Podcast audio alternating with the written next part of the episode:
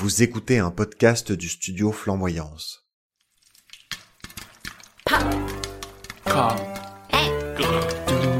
Bonsoir, chers auditeurs, et bienvenue à l'épisode numéro 10 de notre super podcast Popcorn Aigre Doux. Popcorn aigre doux. Et juste à temps pour... Halloween. Alors, Popcorn Aigre Doux, c'est quoi, Michel? Popcorn aigre doux, c'est un- une émission où deux mecs bourrés vous font des leçons de vie en prétextant de parler de films. C'est exactement ça. C'est deux films, deux amis, euh, un thème par mois. Euh, Qu'est-ce que tu bois?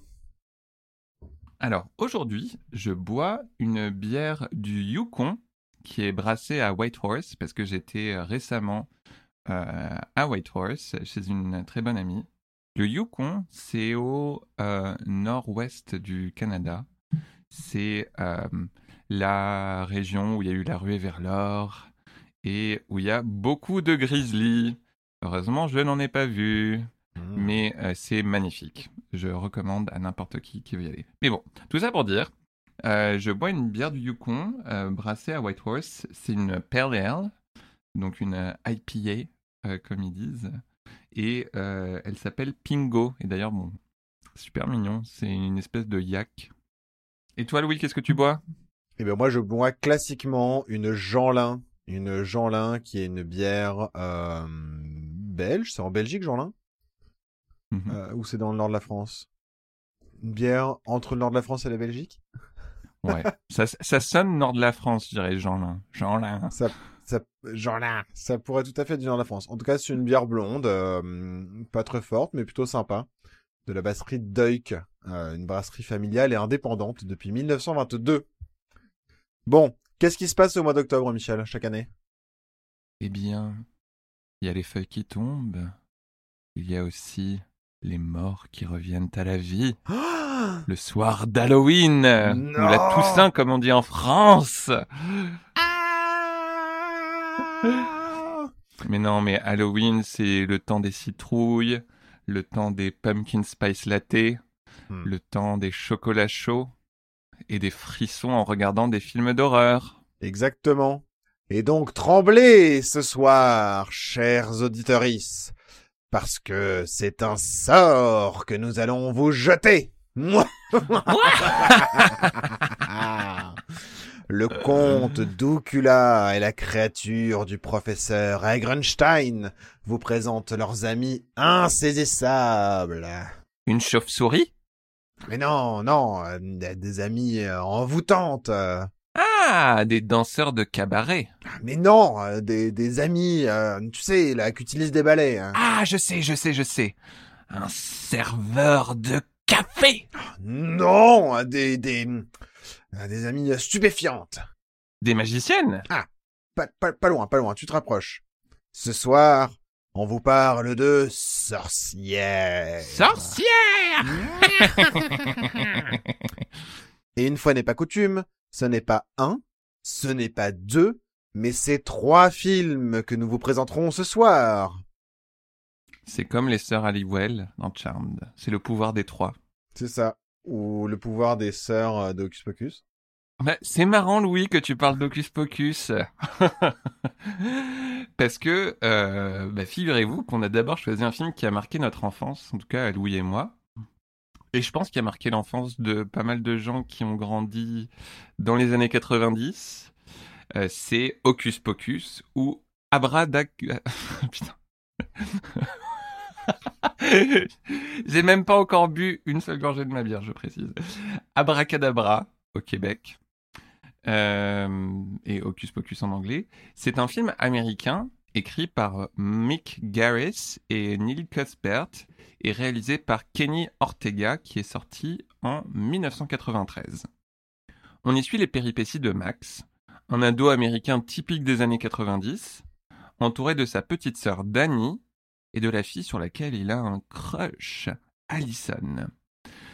Et euh, en fait, Max va accidentellement ramener à la vie les trois sœurs Sanderson, de terribles sorcières, avides d'aspirer la vie de tous les enfants de Salem.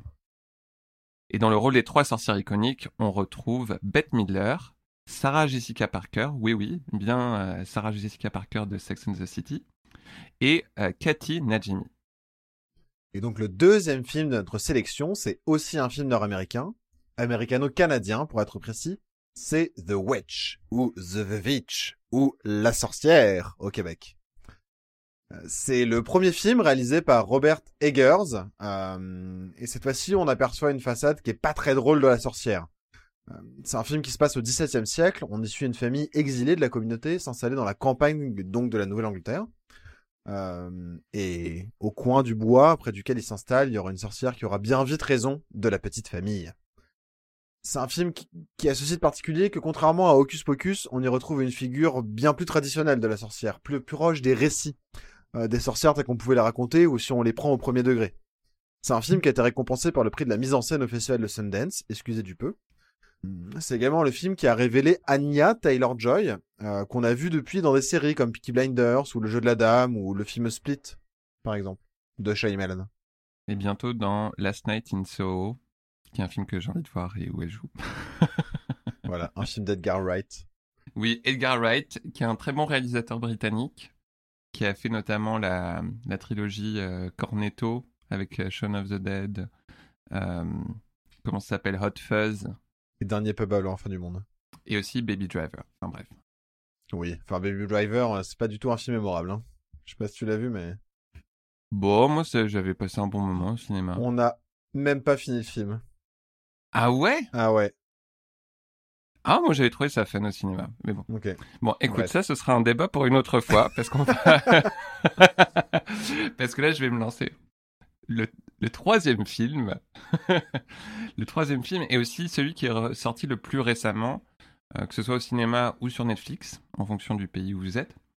C'est Les Sorcières d'Akelar, ou Akelare, tout court, son titre original, ou Coven of Sisters en anglais, si jamais vous le cherchez sur Netflix, comme ici au Canada.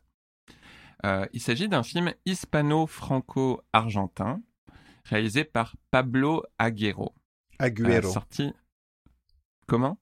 Si tu mets, si mets un tréma sur le us pour qu'on l'entende le U. C'est comme le I en français. Agüero, du coup? Ouais.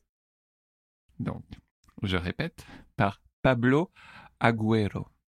Sorti en 2020, euh, en Espagne en 2021 en France. Le film se déroule en 1609 au Pays Basque, où cinq jeunes filles d'un village de pêcheurs sont arrêtées et accusées de sorcellerie. Donc c'est vraiment à l'époque de. Euh, est-ce que c'est à l'époque de l'Inquisition? Ouais, c'est l'époque de la Grande Inquisition. Ouais. Euh, c'est un film qui a non seulement été salué par la critique, mais qui a également envoûté la cérémonie des Goya. Les Goya, ce sont les plus grandes récompenses pour le cinéma en Espagne, où il a notamment les reçu les prix de la meilleure direction artistique et des meilleurs costumes, tout en étant nommé dans la catégorie meilleure actrice pour Amaya Aberasturi euh, meilleure production et meilleure photographie. Avant de passer à la suite, on vous fait un petit alerte divulgachage. Spoiler alert. Oui, oui, oui, oui. Euh, oui. Euh, oui, parce qu'on va parler en long et en large des trois films. donc, si vous ne les avez pas vus, vous pouvez tout de même écouter cet épisode parce qu'on va, on va bien expliquer ce qui se passe dedans. Mais si vous avez encore le temps, on vous encourage fortement à les regarder. Ce sont trois euh, bons films euh, pour des raisons très différentes. Et donc mettez cet épisode en pause et allez regarder les films. Puis c'est vraiment la bonne saison pour les regarder tous les trois. Hmm. Alors pour ceux qui sont restés avec nous, euh, on va peut-être commencer la partie duel. Le concept c'est qu'en gros bah, on a tous les deux vu les trois films, on a tous les deux fait une petite recherche, et maintenant on en parle et on se fait la guerre, parce qu'on pense pas forcément la même chose de, des films. Et, euh, et ça va commencer à partir de maintenant.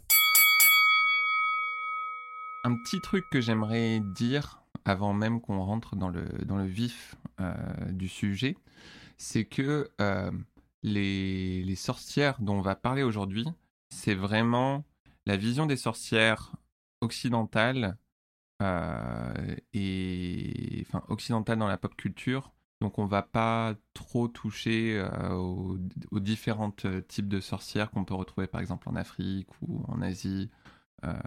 c'est juste pour préciser ça. parce qu'en fait, je j'ai eu la surprise, bizarrement, de découvrir ça en regardant les trois films. c'est que les, les, les trois, enfin pas les trois sorcières, mais trois types de sorcières présentées dans ces films sont, viennent toutes du XVIIe siècle et de soit d'Europe, soit de bah, l'Amérique du Nord, mais donc de descendance européenne. Et donc c'est c'est marrant de se dire que c'est vraiment dans cet imaginaire-là, imaginaire-là, qui est ancré l'image de, de, la sorcière qu'on retrouve le plus communément dans la pop culture occidentale aujourd'hui. Merci pour ce point wok. Pardon.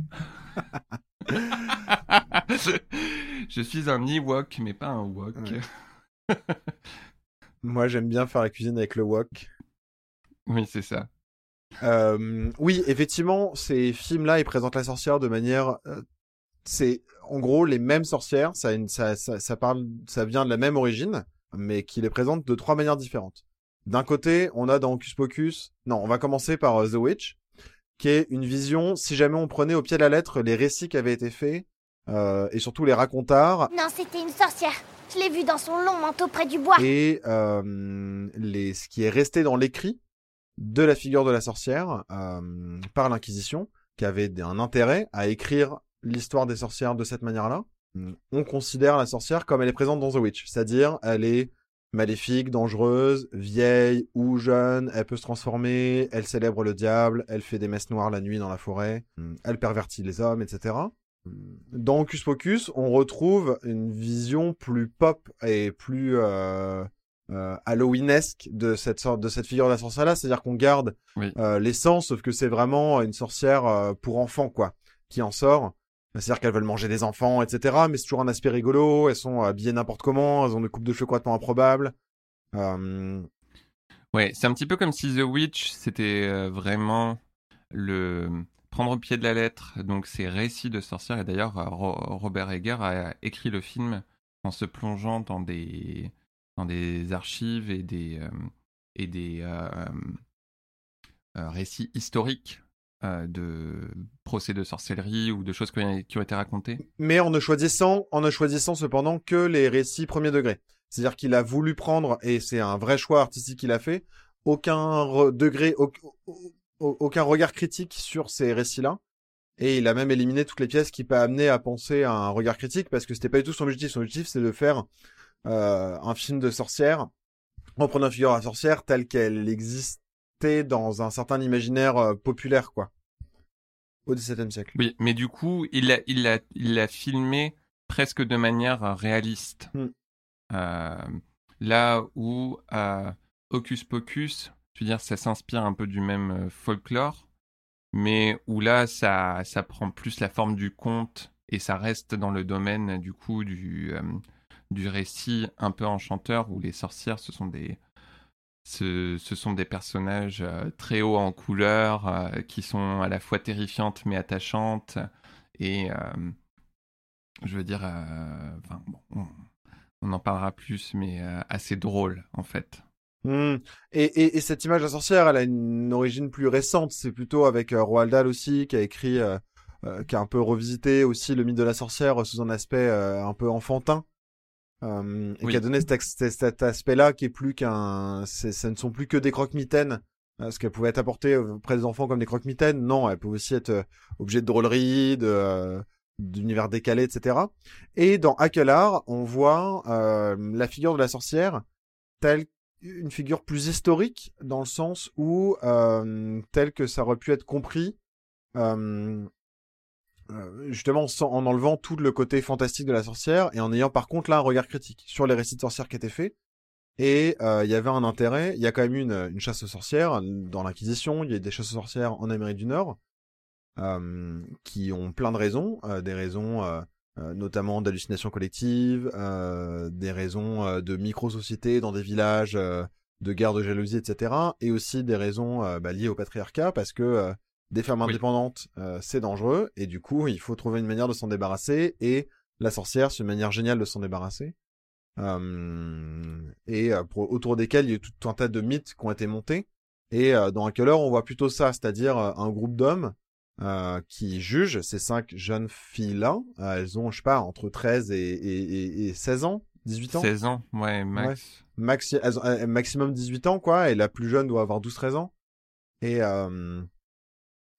et, et, et, où on les suit comme ça, et en fait, il les pousse à, à, se positionner par rapport à eux, une idée qu'ils se font d'une femme dangereuse et super envoûtante sexuellement, et et en fait, elles ont pas le choix de se positionner par rapport à ça parce qu'elles sont enfermées dans un système où on les force à se positionner par rapport à ça. Et euh, et, et, et, du coup, euh, Akelar prend plus ce, ce, ce contre-pied là, quoi, euh, par rapport à The Witch. Et d'ailleurs, c'est marrant parce qu'il se passe à quasiment 20 ans d'écart, alors à un continent d'écart. Mais les deux films, euh, dans leur diégèse, se passent à 20 ans d'écart, quoi. Non, non c'est vrai. Et euh, faisant des petites recherches sur le film, euh, donc Les sorcières d'Akelar.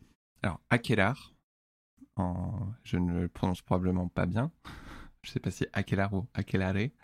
Euh, en basque, ça veut dire le bouc. Euh, mais c'est aussi euh, considéré comme le lieu où les sorcières se retrouvent le soir pour effectuer leur danse rituelle, le sabbat. Et, et c'est vraiment cette, cet imaginaire qui s'est bâti euh, pas mal au Pays Basque, qui a, nourri aussi les, fantasmes euh, des sorcières euh, qu'on retrouve dans, bah, dans The Witch, notamment avec le, le book Black Phillip. Et j'ai trouvé ça intéressant. et aussi en, en, en regardant Akelar et en lisant dessus, donc il y a le, ça a été pas mal inspiré par les récits de Pierre de l'Ancre, qui était un magistrat français qui, a, qui est allé au Pays Basque euh, au XVIIe siècle et qui a euh, pas mal contribué du coup au procès de sorcellerie et donc au, je veux dire, à la mise à mort euh, et à la torture horrible de milliers de femmes à cette époque. Et donc dans le dans le film, euh, donc euh, de ce que j'ai compris, l'inquisiteur, le, personnage de l'inquisiteur, c'est euh, Pierre de l'Ancre. et ça m'a rappelé un livre que j'ai lu cet été qui s'appelle Le cartographe des Indes boréales. Et mais c'est juste, c'est aussi un roman un peu d'aventure qui se passe au Pays Basque à la même époque. Euh, un petit peu plus tard, et qui parle aussi de tous ces procès de sorcellerie dans cette région. Et j'ai trouvé ça vachement intéressant comment euh, finalement ce, ce mouvement d'inquisition dans cette finalement petite région euh, d'Europe a tellement nourri les imaginaires liés à la sorcellerie et, et aussi à la chasse aux sorcières. Oui, ouais, absolument. En même temps, je veux dire, ça a été aussi, même politiquement, un exemple euh, hyper important. Dans un territoire qui était difficile à maîtriser, où il y avait euh, une population qui parlait une langue, le bas c'est quand même une langue qui est très particulière, qui est très éloignée des langues euh, latines, très éloignée des langues même indo-européennes, c'est un autre groupe linguistique. Donc c'est très peu accessible aux tout venants par rapport à d'autres langues qui pouvaient être parlées à Languedoc ou Doyle, etc., qui étaient des langues qui euh, qui pouvait être compréhensible, en tout cas avec un peu d'effort. Le basque, en particulier, ça une culture particulière euh, et, et, et, qui revendiquait son indépendance. Euh, D'ailleurs, on le voit en Espagne, par exemple, aujourd'hui, le Pays Basque, c'est une communauté autonome, euh, au même titre que la Catalogne ou, ou, la Galice, euh, et donc qui, qui est pas sous le même, qui, a ses lois particulières, etc. Son autonomie spécifique. En France, bah, il y a eu la centralisation, l'idée de récupérer ces territoires-là. Et l'Inquisition est utilisée comme un outil politique aussi pour mater euh, des populations, euh, qui étaient récalcitrantes. Et c'est un exemple aussi qui politiquement a été récupéré par d'autres. Et du coup, l'imaginaire de la sorcière déjà est convoqué des images très fortes, mais il était aussi très utile parce qu'on a vu que là ça marchait, et donc il y a aussi des phénomènes de reproduction. Euh, politiquement par des dirigeants politiques en disant bah super en fait on a qu'à juste lancer des pensées en sorcellerie partout on a des problèmes et en fait ça règle les problèmes quoi parce qu'on peut euh, s'autoriser à faire des trucs complètement improbables que sinon on a du mal à s'autoriser, quoi. Oui, et d'ailleurs j'ai vu que c'était un des derniers peuples euh, natifs d'Europe, en tout cas de l'Ouest, qui a été christianisé. Hmm. Euh, assez tard, je crois, au XIIIe siècle ou un truc comme ça. Je sais pas, mais, mais effectivement. Et c'est vrai que bah, le, le réalisateur le, le- l'a dit lui-même dans une interview, c'est il voulait faire un film de sorcière sans sorcière. Hmm. Euh, donc où la, la figure de la sorcière est vraiment vue dans la, la projection que ces hommes d'église et même ces hommes tout court se faisaient de ce que pouvait être une sorcière, de ce qu'elle pouvait faire pendant le sabbat. Hmm. Et du coup, il y a ce personnage de, de l'inquisiteur qui, euh, dont le fantasme finit même par le dépasser. Mm. Euh, et c'est assez intéressant. Et de voir comment euh, ces, ces jeunes filles qui sont prises au piège et elles savent qu'elles vont y perdre la vie, très potentiellement, la- leur seule façon de d'espérer pouvoir s'en sortir, c'est d'en fait jouer ce jeu Mm. euh, et de dire oui, c'est vrai, on est des sorcières, on est maléfiques, on a des pouvoirs. Et d'ailleurs, on va vous montrer à quoi ça ressemble un sabbat. Et elles essaient de, elles essaient de s'enfuir comme ça. Mais euh, c'est ouais, c'est c'est davantage dans la projection là où The Witch, il y a il y a un doute quand même pendant une partie du film sur est-ce que c'est est-ce que ça se passe vraiment ou pas Euh, et, et à la fin ça, ça confirme que les fantasmes étaient vrais Mm. enfin en tout cas qu'il y a bien une sorcière qui est euh, méchante et qui a le diable qui essaie de recruter des jeunes filles Mais ce qui est même d'ailleurs traditionnellement ce qui se passe dans les films de sorcières. Et c'est là où Akelar a aussi à... euh, mais je trouve qu'il est sa limite à cet endroit-là, c'est-à-dire qu'il reprend finalement... il a une démarche euh, d'un historien du 19e siècle, quoi. Euh, sauf qu'on est en Hmm. 2021. Enfin, il, il déclare d'ailleurs s'inspirer aussi du, du euh, de l'essai euh, Les sorcières de Jules Michelet, euh, donc un historien qui a quand même beaucoup participé au renouvellement de la discipline historique. Euh, en France et dans le monde aussi, ça a quand même pas mal rayonné en faisant une histoire des mentalités et du coup en sortant de l'histoire politique ou de l'histoire bataille euh, pour simplement expliquer bah, l'histoire du monde, des peuples, etc. Et donc Michelet avait comme ça repris justement la sorcière en disant bon, bah en fait on va parler de la sorcière comme un phénomène euh, politique, social et euh, de domination euh, des hommes sur les femmes et et donc le, le réalisateur de d'Akeller, j'ai oublié son nom, Aguero, euh, reprend euh, reprend ça à son compte et c'est tout à son honneur. Mais c'est là où du coup il y a et, et en fait malheureusement c'est aussi euh, en fait ça arrive jamais souvent quand il y a même quand il y a un doute ou une ambiguïté sur la sur les sorcières. En fait il y a quand même toujours ça se termine toujours par en fait c'est quand même des vraies sorcières qu'elles soient gentilles ou méchantes ou peu importe. Et là c'est un peu genre en fait juste elles sont pas des vraies sorcières quoi tu vois. euh, a- c'est juste des des des cinq euh, pauvres filles euh, d'un village euh, qui se font complètement maltraiter euh, pendant quelques jours et comprennent rien à ce qui leur arrive. Enfin, je veux dire, c'est horrible, quoi.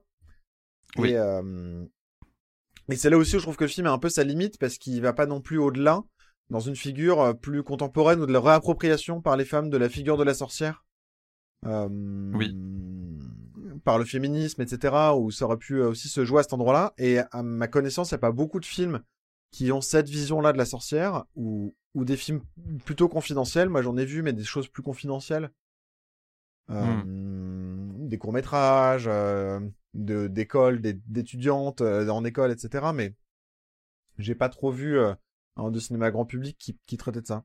Mais par contre, effectivement, euh, quand tu parles de projection, moi j'aime bien ça. Je trouve que c'est vraiment un film sur en fait sur le le regard masculin, quoi, le male gaze, et en fait comment est-ce qu'en portant un regard masculin et lubrique, parce que Pierre Delancre, il est quand même ultra lubrique, et le mec, il est euh, en train de se mouiller dessus euh, pendant la moitié du film, quoi. Ah oui, non mais c'est c'est c'est c'est vraiment malaisant en fait de voir que le le mec il est euh, oui c'est ça. On a l'impression qu'il va avoir un orgasme euh, à chaque fois qu'elle euh, lui parle de sabbat et qu'en fait ça c'est vraiment pour moi là où ça rejoint le le domaine du fantasme. C'est t'as l'impression de voir euh, tu sais c'est euh, les personnes qui ont qui font du euh, jeu de rôle pendant pendant du sexe. En tout cas c'est ce qu'on s'imagine. Non mais tu sais où il y a un peu ce jeu du genre ouais vas-y je sais pas t'es un, t'es un pompier, viens, j'ai, le feu dans ma cuisine, viens éteindre le feu. Et t'as l'impression qu'il fait ça un peu avec elle, mais sur, le, sur le thème des sorcières et du sabbat. Et elles, elles sont juste. euh, euh, elles sont pas si démunies que ça, parce que très vite, Hmm. elles rentrent un petit peu dans, dans ce jeu de résistance pour euh, un peu les manipuler. Et elles essayent des choses d'ailleurs. Il y a des trucs euh, au début, elles prennent ça un peu à la, à la rigolade. De toute façon, c'est tellement idiot qu'en fait, juste, euh, il y en a une qui en va comme ça en rigolant, en disant de toute façon, c'est n'importe quoi. Et, et elle fait un peu Ouais. un côté faux folle, etc. Et en fait, ça se passe ultra mal. Euh, Oui. Très très mal. Et Ça, ça- ça termine en torture pour elle. Ouais. Parce que c'est, faut, faut juste comprendre. En tout cas, c'est comme ça que le film nous le présente. C'est, t'as euh, cinq gamines qui sont dans leur village en train de tresser euh, des, des trucs. Ouais. Euh, et à coup, il y a des gardes qui arrivent et qui les chopent comme ça, un peu sans aucune raison. alors que les hommes sont pas là en plus, qui sont partis à la pêche. Il y a une espèce aussi de, de, il y a pas d'État à ce moment-là en fait. Elles sont un peu euh, démunies à ce... au niveau légal. Elles ont aucun recours quoi. Elles sont seules. Elles se retrouvent très vite très seules. Mais tu vois, je trouve ça intéressant que tu dises que Kakelar, c'est un film sur le male gaze. Et je, je suis plutôt d'accord avec toi. Euh, et en fait, en, ben, en préparant cet épisode, un autre truc dont je me suis rendu compte, c'est qu'en fait, ce sont trois films sur les sorcières, tous réalisés par des hommes Hmm. et écrits par des hommes. Hmm. Et, euh, et je trouve ça intéressant parce que la, la sorcière, c'est une, euh, euh, une figure qui est de plus en plus repris, comme tu l'as dit, dans des milieux féministes ou questionnée euh, par rapport au thème du féminisme. Mm. Et je serais du coup, et d'ailleurs si euh, dans les auditories, euh, vous avez des, des bonnes recommandations de films de sorcières euh, écrits et réalisés par des femmes, je serais curieux d'en voir. Euh, J'en ai peut-être déjà vu, mais sans m'en rendre compte, mais euh, je serais vraiment curieux parce que euh,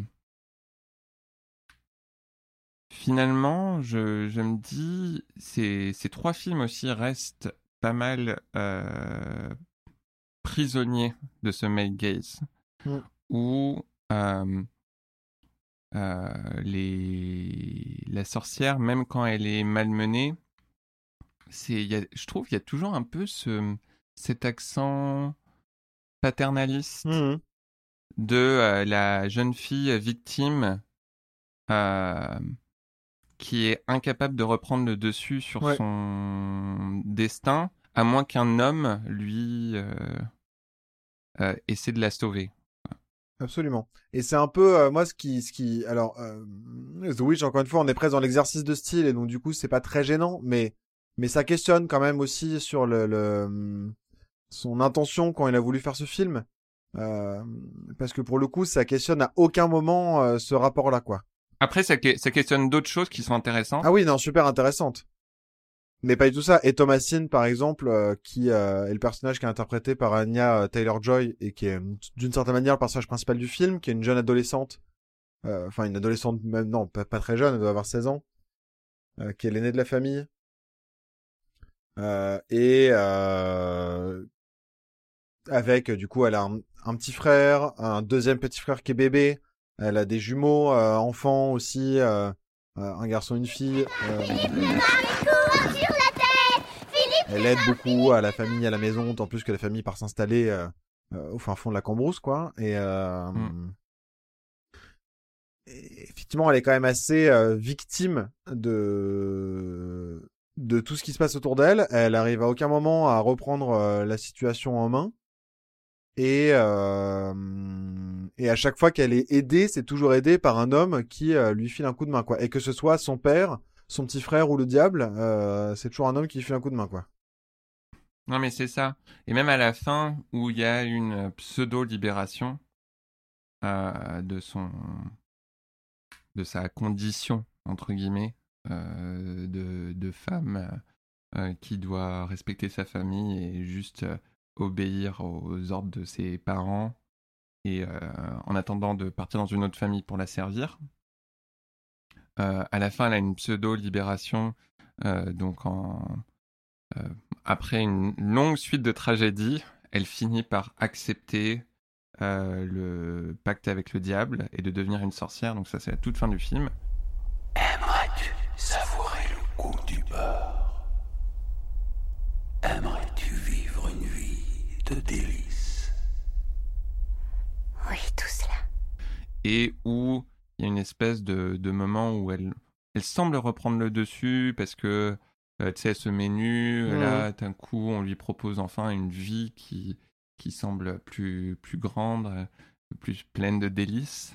Euh, mais en fait, elle s'enferme juste dans un autre, euh, dans un autre système d'oppression euh, parce que elle, elle devient du coup à la merci du diable.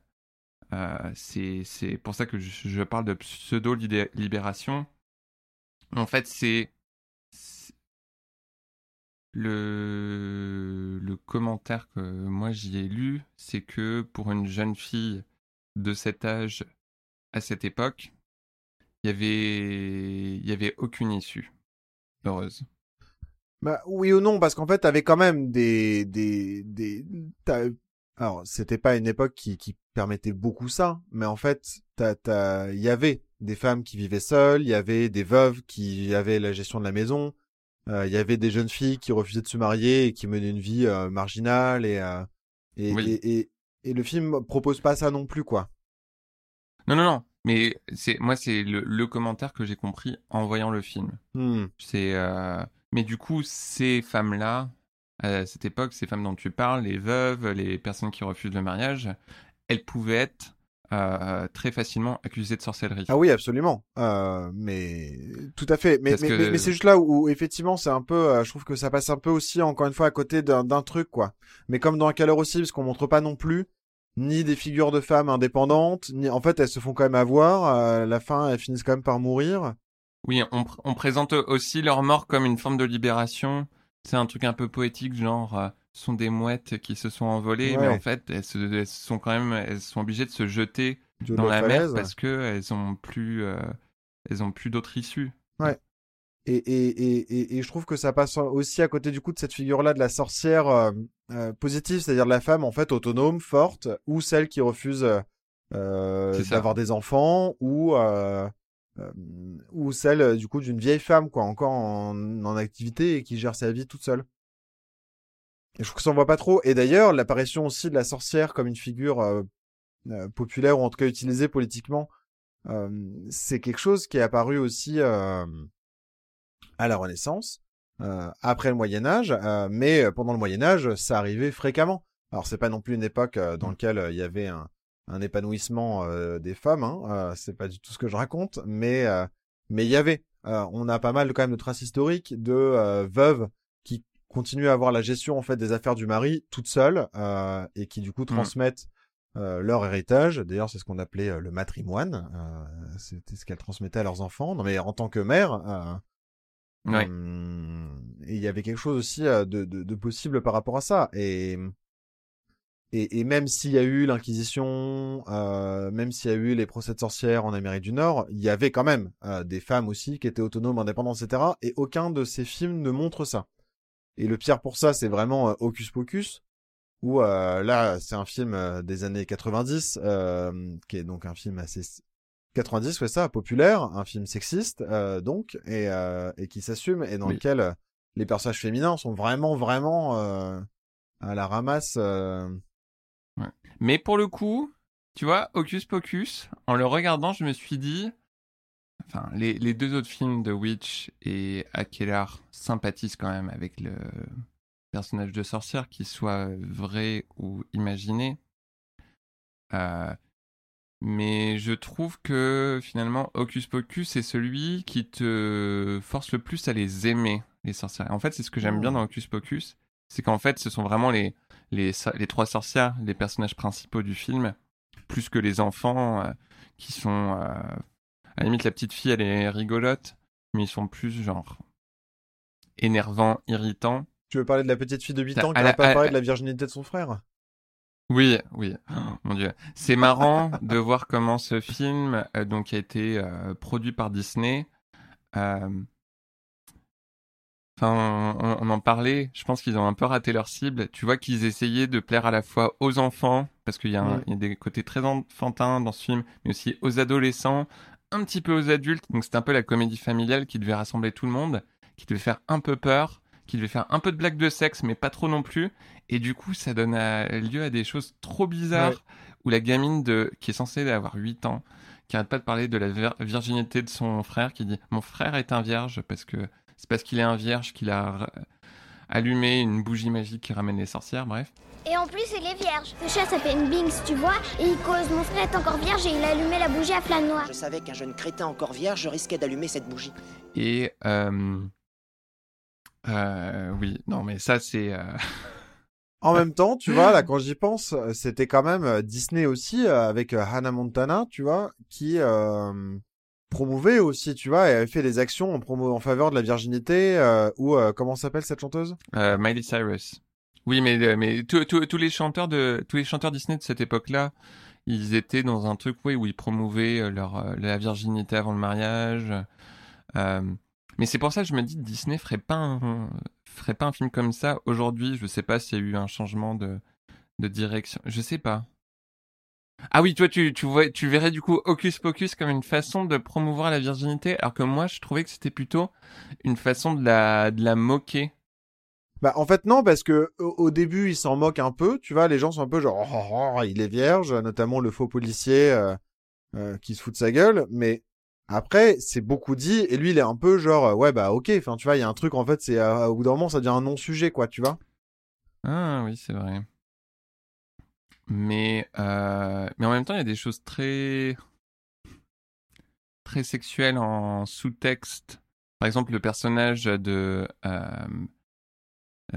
Sarah Jessica Parker, c'est la sorcière qui est pour coup euh, beaucoup plus voluptueuse. euh. Ouais mais c'est une vilaine et d'ailleurs son amant est le mec qui a osé coucher avec Sarah alors qu'il était avec Winifred. Lui, il se Oui. retrouve condamné à, euh, à être un mort-vivant et à avoir la bouche cousue et euh, Billy Butcherson était l'amant de Winifred. Mais un jour, elle l'a vu folâtrer avec sa sœur Sarah. Alors elle l'a empoisonné. Et elle lui a cousu la bouche avec une aiguille. Pour que même mort, il ne raconte aucun secret à Sarah. enfin tu vois, il le paye quand même de, de... oui, c'est vrai. C'est vrai. Mais bon.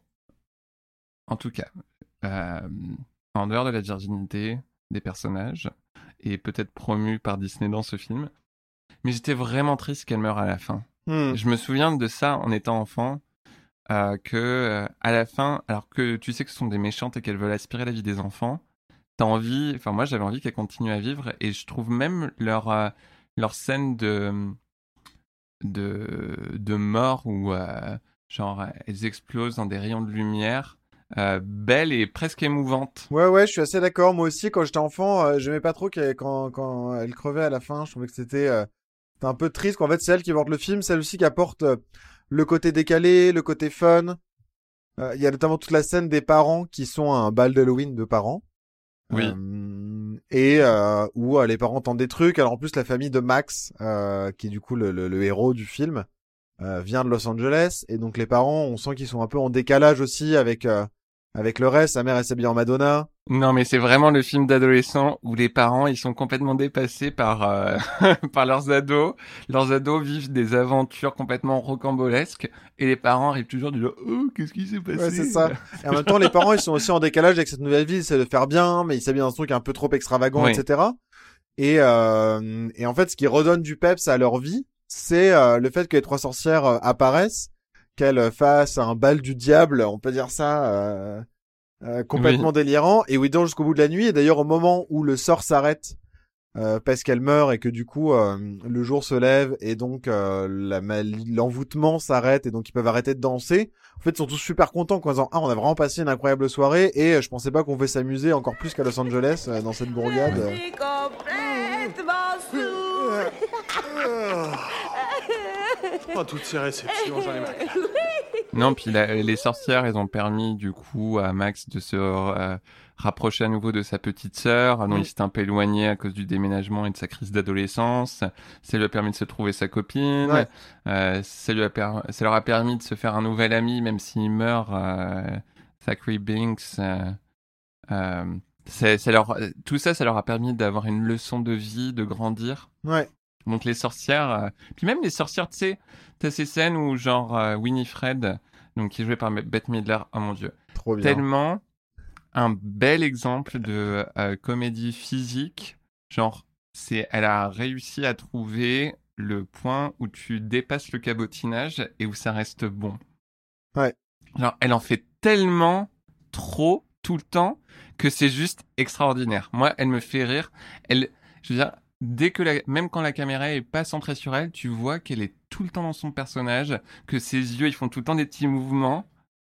J'adore ça. Non mais d'ailleurs, euh, parlons euh, du coup du, du personnage complètement improbable de Cathy euh, Najimy, où là, euh, c'est vraiment euh, l'échec de la comédie physique, quoi. Où en fait, elle a un tic physique qui est fait d'avoir la bouche tordue et euh, qui la bloque complètement dans son jeu. Alors ça marche bien le premier quart d'heure, et après, euh, elle est coincée en fait avec ce, ce, ce, ce gimmick là, là, euh, physique, et euh, ça la bloque complètement dans son jeu, quoi.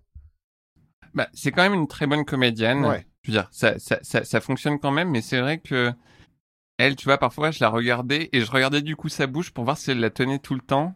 Enfin, c'est le genre de truc, ça me stresse. Je me dis, si la personne, genre, elle, euh, elle, elle arrive pas à tenir son truc, c'est comme regarder un concert et me dire, merde, si euh, le, le musicien arrive pas à chanter cette note et ça me stresse. Donc, je ressens un peu ça avec Cathy Najimy quand elle joue à son personnage. Ouais. Mais euh, j'aime quand même beaucoup Cathy Najimy. Ah oui, moi euh, aussi. Mais tu vois, là, là, là où Jessica, Sarah Jessica Parker, par exemple, son personnage il est plus facile à tenir. Parce qu'elle est tout le temps euh, Oui. dans un truc hyper euh, sensuel et du coup elle le tient bien et ça lui permet une liberté de mouvement physique qu'elle s'autorise alors que Cassina Jimmy elle est bloquée. Ouais.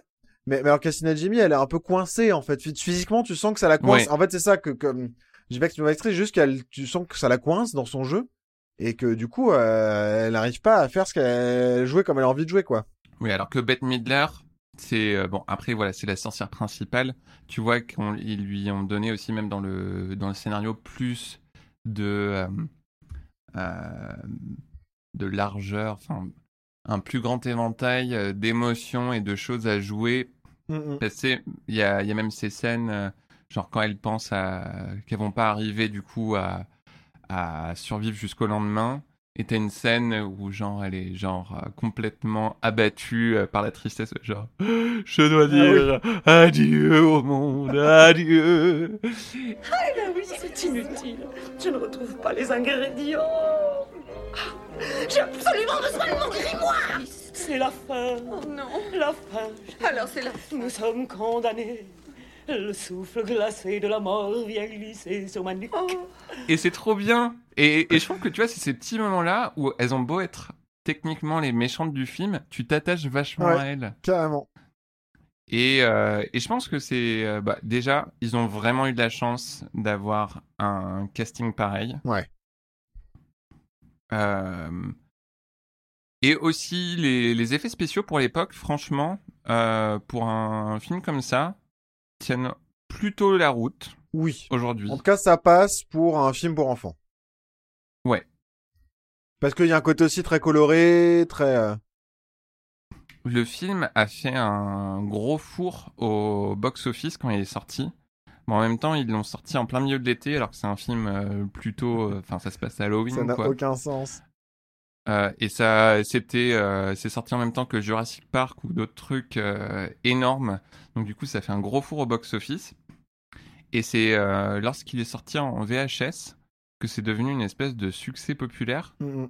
Et euh, maintenant, t'as des t'as des cinémas euh, qui, pour Halloween, jouent en boucle euh, Hocus Pocus. Enfin, c'est devenu un gros. Non, mais elles ont même refait la, la danse il y a pas très longtemps pour, je sais plus, les 27 ans du film. euh. Et, et là, ils vont faire une suite. Ah bon? Là, ils sont en train de tourner la suite. Ouais. Ah, Incroyable. Euh, je, je serais curieux de voir à quoi ça va ressembler. Hmm. Mais Avec les mêmes euh, actrices ou?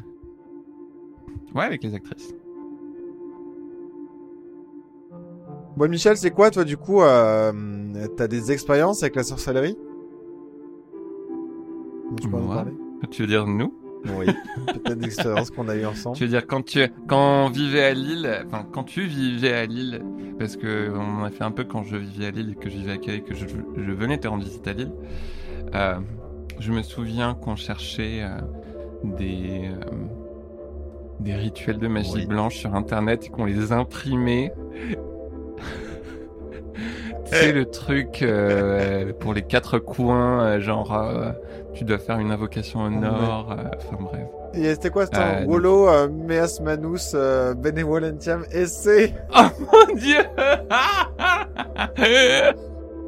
Il fallait le répéter dix fois en regardant le nord ou je sais plus, il y a des trucs comme ça. Oui, oui, on était ce genre de gamin euh, qui euh, aimait les expériences avec le paranormal. Mm. Et euh, du coup, on, on recherchait en avoir euh, davantage. Donc, on cherchait des rituels de magie blanche, je vous rassure. Pas de Et on cherchait noire. désespérément à Lille des magasins de magie. Euh, alors il y en a qui ont fini par ouvrir, Oui. fermer, etc. Mais c'était compliqué d'en trouver. Oui. Et on guettait un peu. On allait à Canterbury, dans le magasin de magie de Canterbury en Angleterre. Non mais les tarés quoi. Ah oui, tu te souviens la, la fois où il y avait le mec qui parlait qu'il avait des fées dans son jardin et que euh, le, le pauvre vendeur ou la vendeuse était obligé de lui tenir le crachoir. Genre, mais oui, mais moi tous les week-ends, je vois des fées dans Ouais. mon jardin et je les, je les aperçois. Ouais, je me souviens. Non mais c'était absurde. Et mais on allait quand même se faire des day trips à, à Canterbury euh, en Angleterre euh, depuis Calais.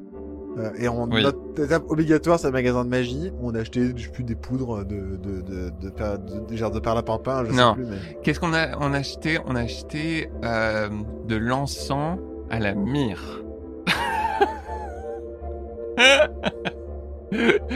D'ailleurs, je précise, ne, ne faites jamais, n'essayez jamais de faire un rituel avec Louis lorsque vous n'avez pas l'habitude de, euh, de gérer des bâtons d'encens et qui vous dit non non euh, le bâton d'encens c'est- facile à éteindre tu mets un peu de salive sur tes doigts et t'appuies dessus je me suis fait une énorme cloque sur le doigt comme ça Le pouvoir de la persuasion et de l'envoûtement. C'est beau. Oui. Non, mais euh, en dehors de ça, euh, on faisait aussi des séances de spiritisme dans, ton, dans ta chambre. Et franchement, on en a fait qui faisaient peur. Non, mais qui faisait super peur. Et après, moi, j'entendais. J'étais sous les combles et, euh, et j'entendais, euh, du coup, après des trucs rampés. Ça m'a tellement fait peur que j'avais insisté pour changer de chambre euh, pendant quelques semaines. Tellement je flippais la mort. Ouais. Euh, C'était horrible. J'ai cru qu'il y avait des morts vivants ou une espèce de larve géante euh, qui était au-dessus de moi, euh, qu'on avait invoquée et qui allait me manger. En plus, non, celle où euh, il y avait la larve géante après au- au- sur mon plafond, euh, où le truc qui rampait, c'était celle où moi j'étais pas là. Oui, mais c'est vrai. Mais c'est vrai que pendant qu'on la faisait, c'est vrai que pendant qu'on la faisait, on entendait un truc ramper au-dessus. Et après, mais moi, Ça pendant, pendant, plusieurs semaines, j'ai entendu un truc ramper, quoi. Pardon. Ouais. et, et, et ça m'avait fait tellement fait peur que je m'étais barré, j'avais changé de chambre. Après, je me dis, c'était possible, c'était quand même des cons, c'est aussi que c'était un nid d'oiseaux ou un truc comme ça. euh. Oui, ou même des rats. Euh, franchement, il y a, il y a pas très longtemps, j'ai dormi dans une chambre où il y avait des souris dans les murs. Et euh, quand tu ne sais pas que c'est des souris dans les murs, tu as l'impression qu'il y a des esprits qui courent euh, dans le plafond et autour de toi. Donc euh, c'est... Ouais. euh, je veux dire... euh, on ne sait pas ce que c'était. Euh, mais... euh, mais oui, ça c'est un peu les, les souvenirs que j'ai euh, d'adolescent. Mais c'est vrai que euh, moi j'aimais bien, et tu vois, des trucs justement comme Hocus Pocus, ça me stimulait pas mal l'imagination. Parce que du coup, on Oui. voyait des bougies, des trucs, enfin, ça reprend aussi un peu tout ce, tout ce mysticisme euh, populaire de la bougie, etc. euh, Bougie à flamme noire, faite avec la graisse d'un pendu. et qui se comporte pas exactement comme on attend que ça se comporte. Et puis, il y avait aussi, je veux dire, toi, tu m'as fait découvrir Buffy contre les vampires. Euh, grande série Oui. au Panthéon que vraiment, vraiment, faut voir. C'est un peu vieilli, mais, mais quand même, c'est un truc vraiment à voir euh, si vous Oui. savez pas quoi binger euh, pendant les prochaines semaines. Binger Buffy contre les vampires. Et dedans, il y a un personnage de sorcière. Et en plus, la, sorcellerie, elle arrive de manière assez douce Et euh, alors, un peu kitsch parfois, mais, mais, mais de manière assez douce chez Oui. les personnages. mais c'était vachement stimulant pour l'imagination, parce que du coup, on avait envie aussi de reproduire et on sentait un truc aussi. C'était finalement c'est proche d'une d'un- d'une sensation, quoi. Dans Buffy contre les vampires, le personnage donc de Willow, qui forcément était mon personnage préféré, euh, c'est une sorcière, mais aussi qui euh, se découvre euh, attirée par les femmes. Et Buffy contre les vampires, c'est une des premières séries de grande audience qui a du coup montré un couple lesbien qui s'embrassait. Et qui avait une vie normale. C'était, ça faisait partie du personnage, mais c'était pas le, le seul, euh, c'était pas le truc principal du personnage. Non, c'est même d'ailleurs, moi j'étais étonné là en les re-regardant, euh, je sais pas, il y a 2-3 ans, euh, à quel point, donc dans la saison 4, on découvre euh, du coup l'homosexualité du personnage de Willow, où c'est pas dit jusqu'au dernier ou avant-dernier épisode de la saison, alors qu'on Ouais. voit la romance se nouer euh, tout au long de la saison. Et en fait, c'est verbalisé à un seul moment, euh, à la toute fin de la saison, où euh, il y a le personnage de Willow qui demande à Buffy, on s'est un peu éloigné. j'espère que c'est pas à cause, je sais pas, je sais plus exactement ce qu'elle dit, mais genre j'espère que c'est pas à cause du fait que je vois Tara ou que je fréquente Tara. Donc avec sa copine et, euh, et c'est juste dit ça et Buffy qui fait ah non non pas du tout euh, genre euh, aucun problème quoi c'est juste c'est c'est on s'éloignait pour d'autres raisons c'est- un, c'est un non-problème en fait. ouais et après ça continue et euh, c'est un peu plus assumé mais ça vient de manière euh, hyper douce quoi Et donc, euh, bah, forcément, je veux dire, euh, moi, en tant que, et je pense que toi aussi, en tant qu'adolescent, qui bah, aussi commence à comprendre son homosexualité et qui aime bien les trucs un peu magiques, et bah forcément, tu te vois dans ce personnage et t'as as envie d'un peu reproduire les mêmes choses, Ouais. mais dans, dans, dans un sens positif. Pas, c'est pas pour dire que les homosexuels amènent vers Satan et la sorcellerie. bah aussi mais c'est pas grave si c'est vrai. Non, mais c'est effectivement des vrais endroits de libération à un moment où, euh, moi, je me souviens, dans le le lycée, on était, on nous apprenait, euh, enfin dans le collège, on nous apprenait que l'homosexualité, de façon, c'était qu'une phase et euh, que de si t'étais gay, t'allais avoir le sida et mourir, quoi. Oh mon dieu, non mais c'est horrible quand je repense au truc qu'on a vu et euh, vécu dans cette école. Bon, et j'en ai vécu d'autres après dans d'autres, mais euh, c'était euh, c'était ouais, c'était pas le fun, comme on va dire. Mais euh, ouais, du coup la magie, c'était un peu un lieu de D'émancipation, de, de, oui, de- d'émancipation. et d'être dans la marginalité, mais de manière puissante aussi, quoi. C'est un lieu de puissance, euh, Oui, la c'est magie. ça. Mais de puissance Et haute. je pense que, je pense aussi, dans une autre mesure, euh, Harry Potter, euh, ça a été un, aussi un truc qui a beaucoup plu, notamment, bon, je, ça a plu à la population en général, aux jeunes de, de notre époque, mais je pense que ça a eu une résonance particulière chez les, Mm. euh, chez les personnes queer, et chez les personnes, euh, même pas que queer, juste qui se sentaient pas euh, à leur place dans la société, Mm, mm. parce que ça te, ça te donne un peu la promesse que tu t'es toujours senti différent. C'est parce qu'en fait, tu, tu, as, tu appartiens à ce monde plus vaste, plus magique, qui, est, qui serait... Oui, non, mais c'est ça, et où, euh, je veux dire, où t'as...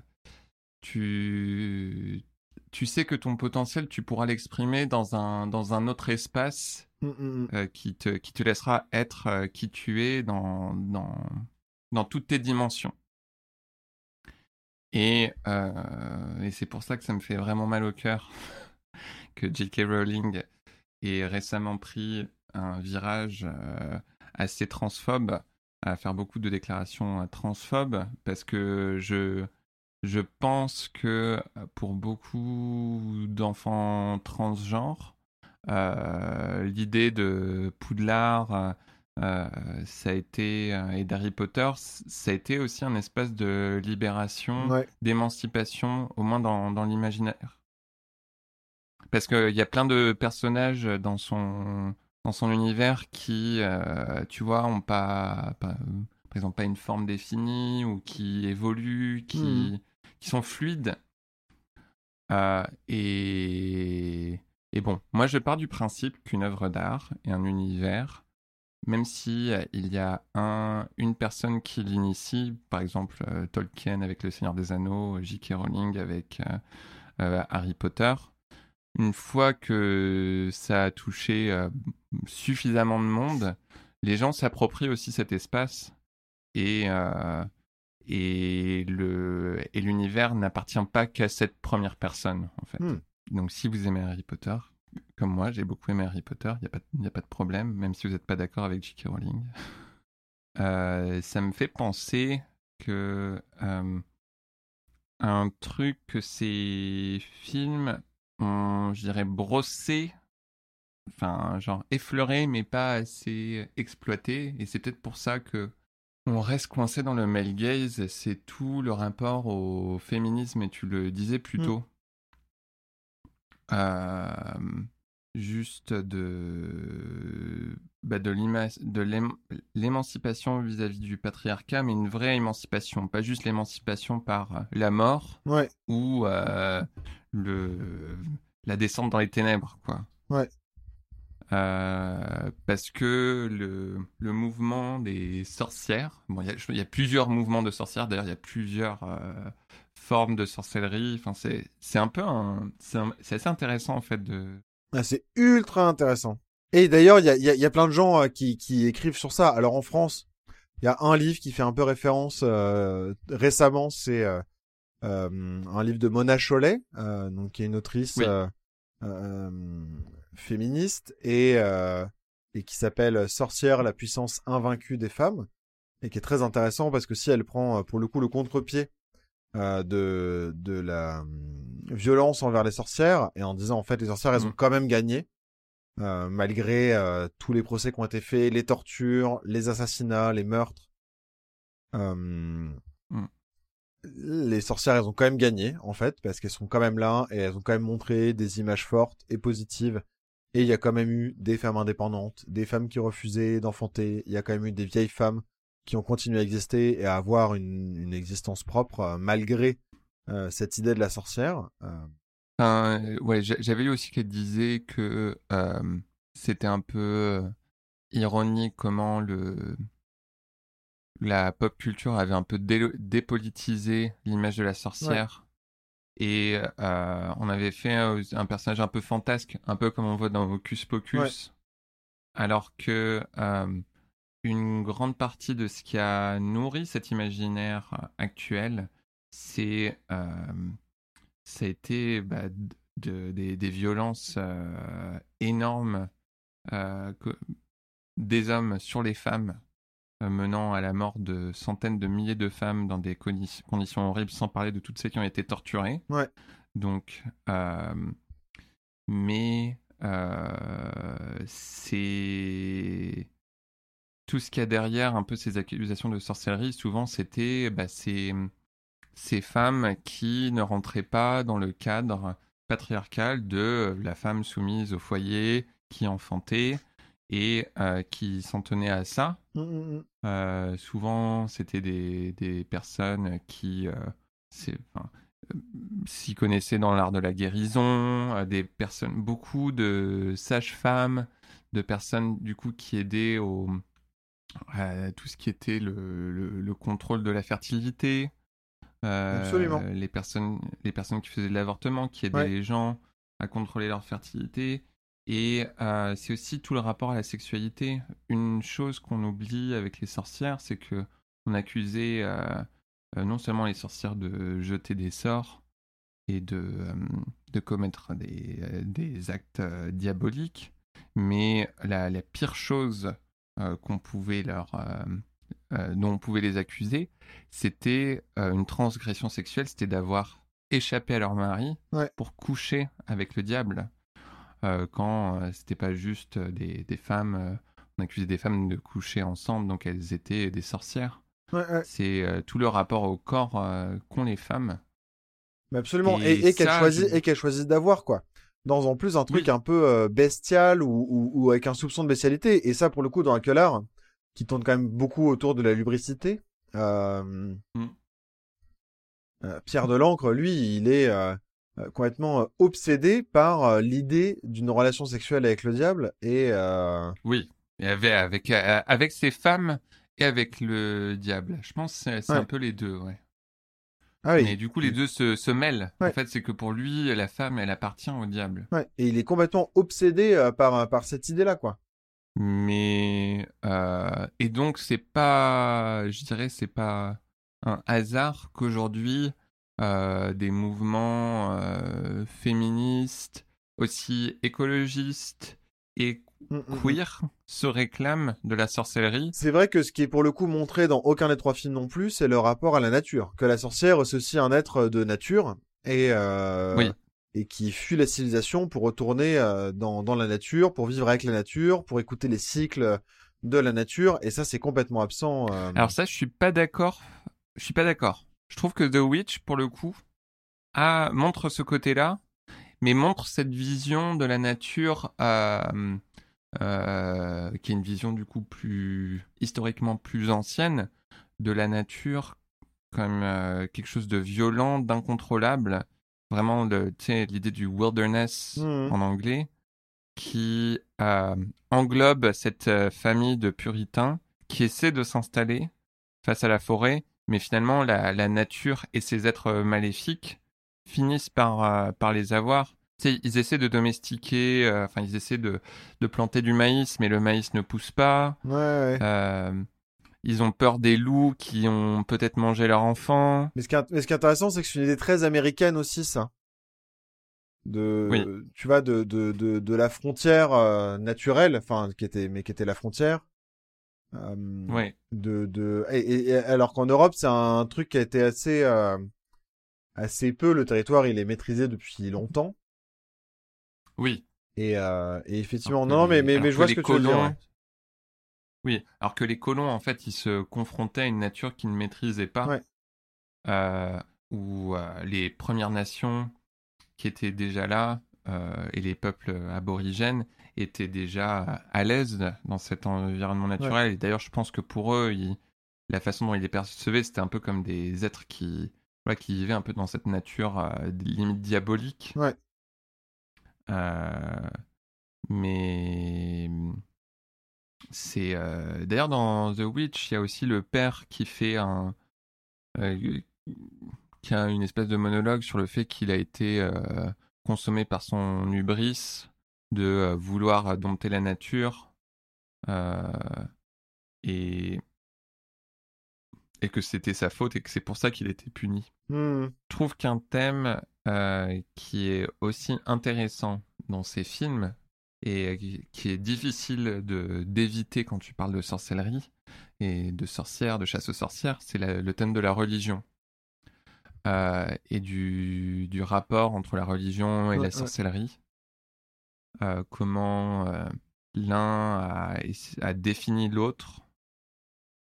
Et euh, ce que j'ai aimé principalement, particulièrement dans The Witch, c'est vraiment cette idée que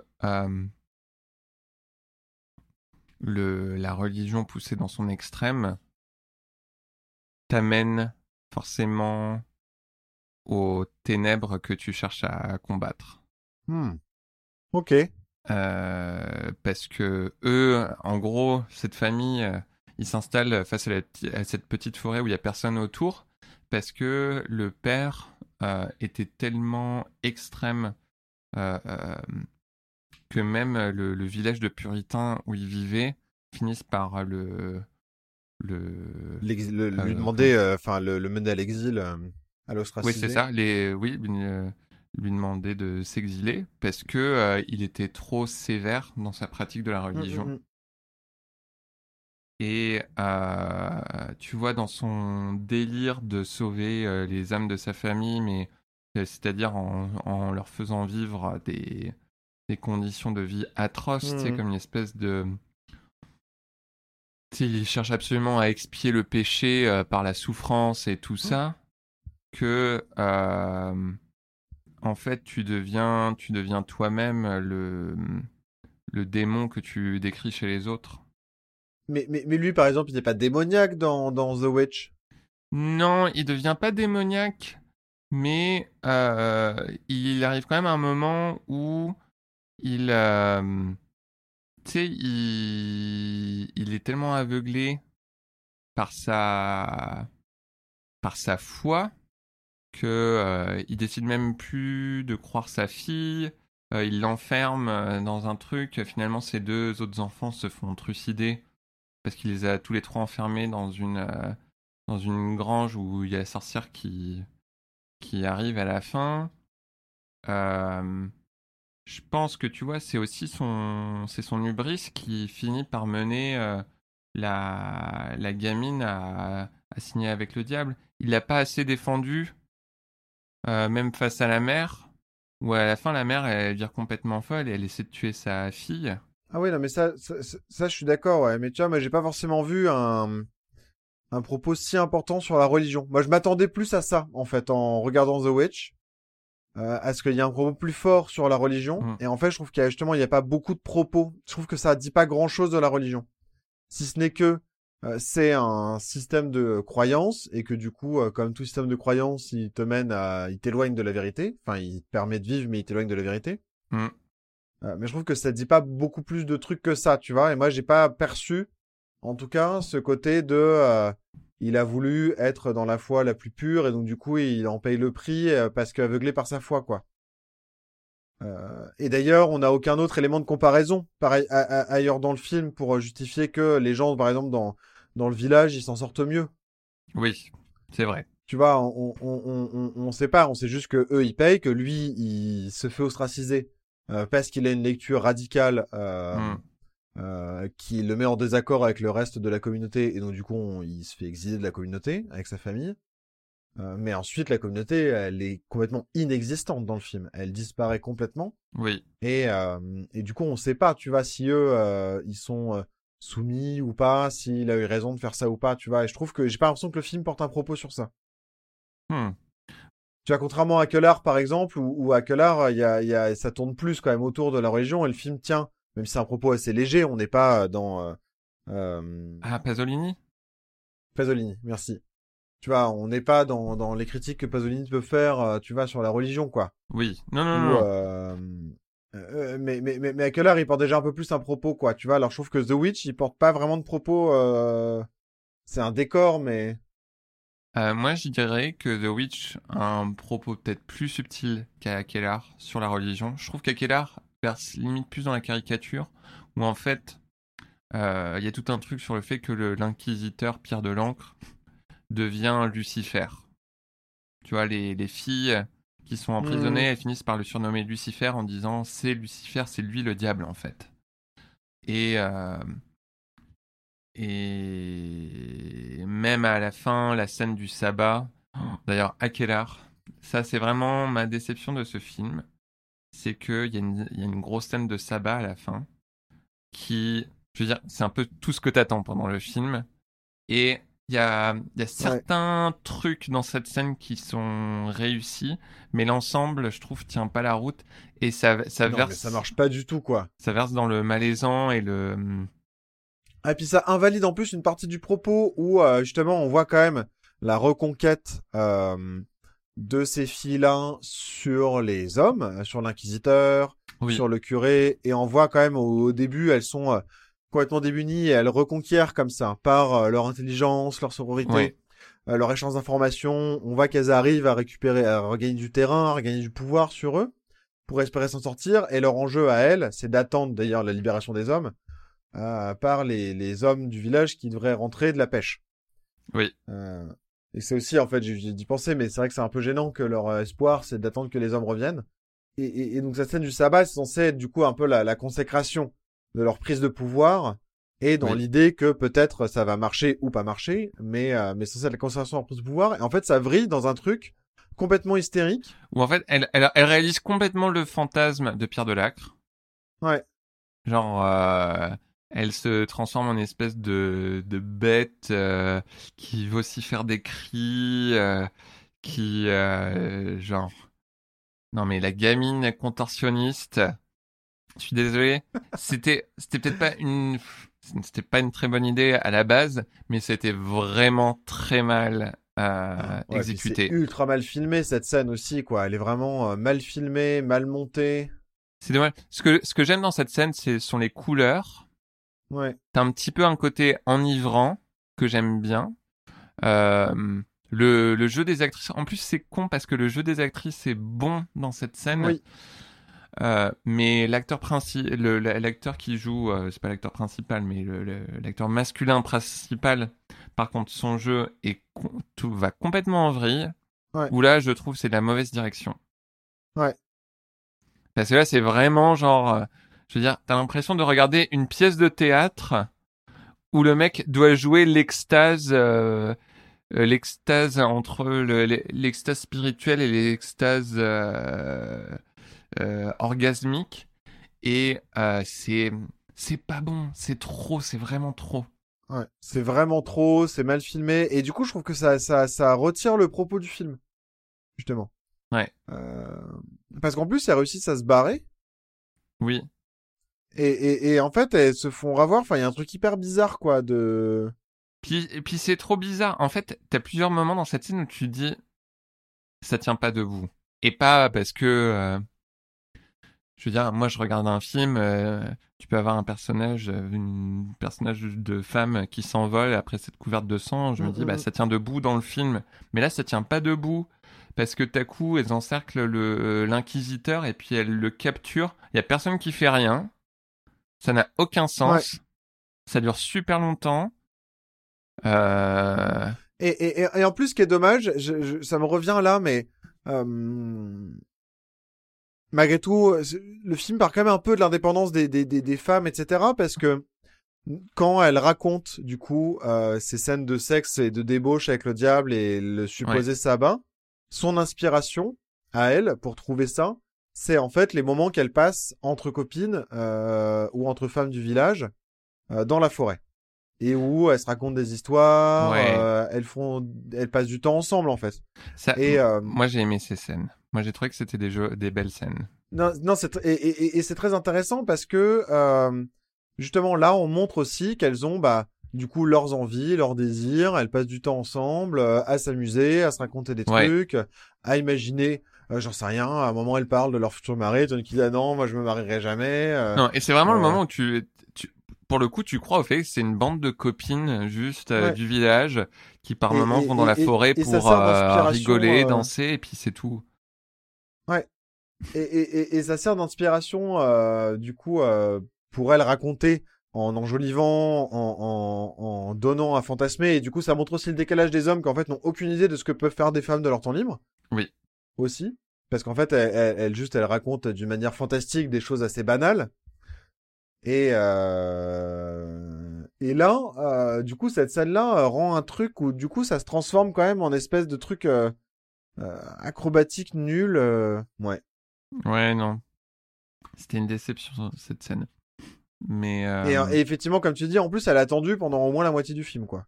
oui. Non, Mais c'est ça, parce qu'elle dit, euh, oui, on va vous montrer le sabbat, on va vous montrer le sabbat demain soir ou dans, dans trois nuits, euh, lors de la pleine lune. C'est alors tu te dis, bon, bah, j'ai envie de voir le sabbat parce que euh, là, on me, on me le tease tellement, euh, euh, Ouais. dire, on me titille tellement avec.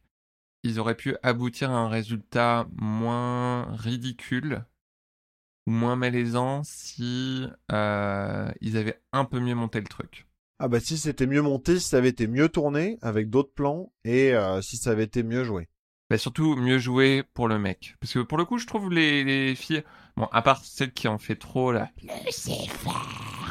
Putain, ils ont trouvé une. Alors je je sais pas quel âge elle a, mais cette actrice.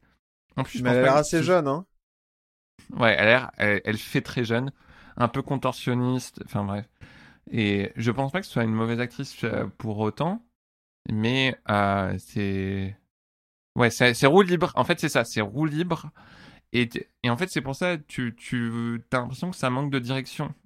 Et c'est dommage parce que même à plusieurs moments dans le film, il y a des moments où tu crois vraiment que c'est des potes euh, et que c'est vraiment une bande de copines. Il y a des moments où ça marche moins bien. Oui, parce qu'elles se méfient d'ailleurs un peu les unes des autres à des moments, ou alors il y a, ouais, ça Ouais. prend pas. Et, euh, et moi, bon, c'est peut-être à cause de mon expérience de théâtre. Euh, aussi bien en tant qu'acteur que personne qui a travaillé dans un théâtre. Mais euh, moi, quand ça me rappelle des exercices de théâtre, ça me, ça me saoule, en fait, ça me fait sortir du film. Parce que j'ai l'impression que c'est des exercices d'improvisation qui ont été filmés. Et parfois, ça peut marcher, mais souvent, tu vois que c'est... Tu vois qu'il y a un côté artificiel. Ouais. Là où, euh, quelque chose que j'ai beaucoup aimé dans The Witch, c'est que, euh, moi en tout cas, je crois totalement à la famille. Ah oui, carrément. Et je trouve que pour le coup, c'est le, c'est la marque d'un bon réalisateur, de, enfin de quelqu'un qui a bien dirigé le truc, parce que euh, tu vois vraiment la dynamique familiale, tu, Mm, tu mm. crois vraiment que c'est la fille des deux parents, qu'elle est sœur avec euh, les deux autres.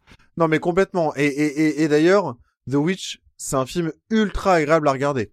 Il y a Oui. un vrai plaisir. On sent que quand même euh, euh, euh, le réalisateur, il aime l'image. Oui. Il aime passer du temps. Il aime aussi euh, euh, montrer des choses très spécifiques. Tout son justement son travail de recherche dans les musées, etc. Il montre ça aussi. Euh, Il y a Oui. une espèce de réalisme, de naturalisme qu'il a essayé de reproduire euh, dans son Ouais. image. D'ailleurs, la plupart Ouais. du film est tourné en lumière naturelle ou à la bougie. Oui, c'est ce que j'allais dire. Ouais, c'est tourné à la bougie ou en ou en lumière naturelle. Il y a Mhm. très peu de spots et ça se sent.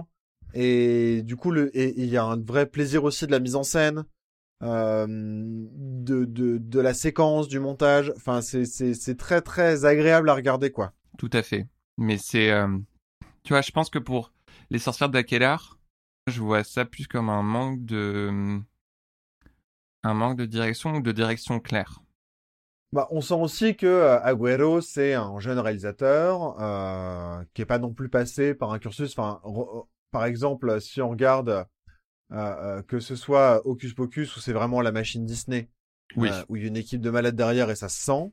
Même d'ailleurs, c'est un peu chelou et tu sens que le film a été charcuté parce que il tient pas très bien d'ailleurs d'un point de vue du, du, du scénario et du rythme des scènes. Je dirais, c'est vraiment, c'est vraiment le casting qui euh, soutient le film. Le Mais, mais, mais c'est la machine hollywoodienne. Euh, on sent que Robert Egger, lui, il a quand même une carrière de malade et que le mec, c'est un acharné de boulot et qu'il s'est aussi entouré de gens excellents pour faire son film. Parce que même si c'était son premier film, même si c'était son premier film en tant que réalisateur, j'ai vu, il avait une énorme expérience en tant que production designer. Non mais le, le- le- non, non, mais c'est ça. Il a mis en scène beaucoup de pièces au théâtre. Il a accompagné beaucoup de choses à la télévision. Il a fait de la radio. Enfin, c'est un peu un touche à tout et euh, c'est pas un- c'est pas un novice. Il avait aussi une grosse équipe, enfin une bonne équipe derrière lui. Le film a un budget raisonnable. Euh, Agüero, c'est son deuxième film. Euh, le mec a, il fait plein de trucs, mais dans des modes de production qui sont beaucoup moins euh, institutionnalisés comme ça peut l'être dans le cinéma euh, nord-américain et euh, et du coup c'est un autre registre quoi et Ouais. euh, et, et c'est aussi un film qui a des moyens assez légers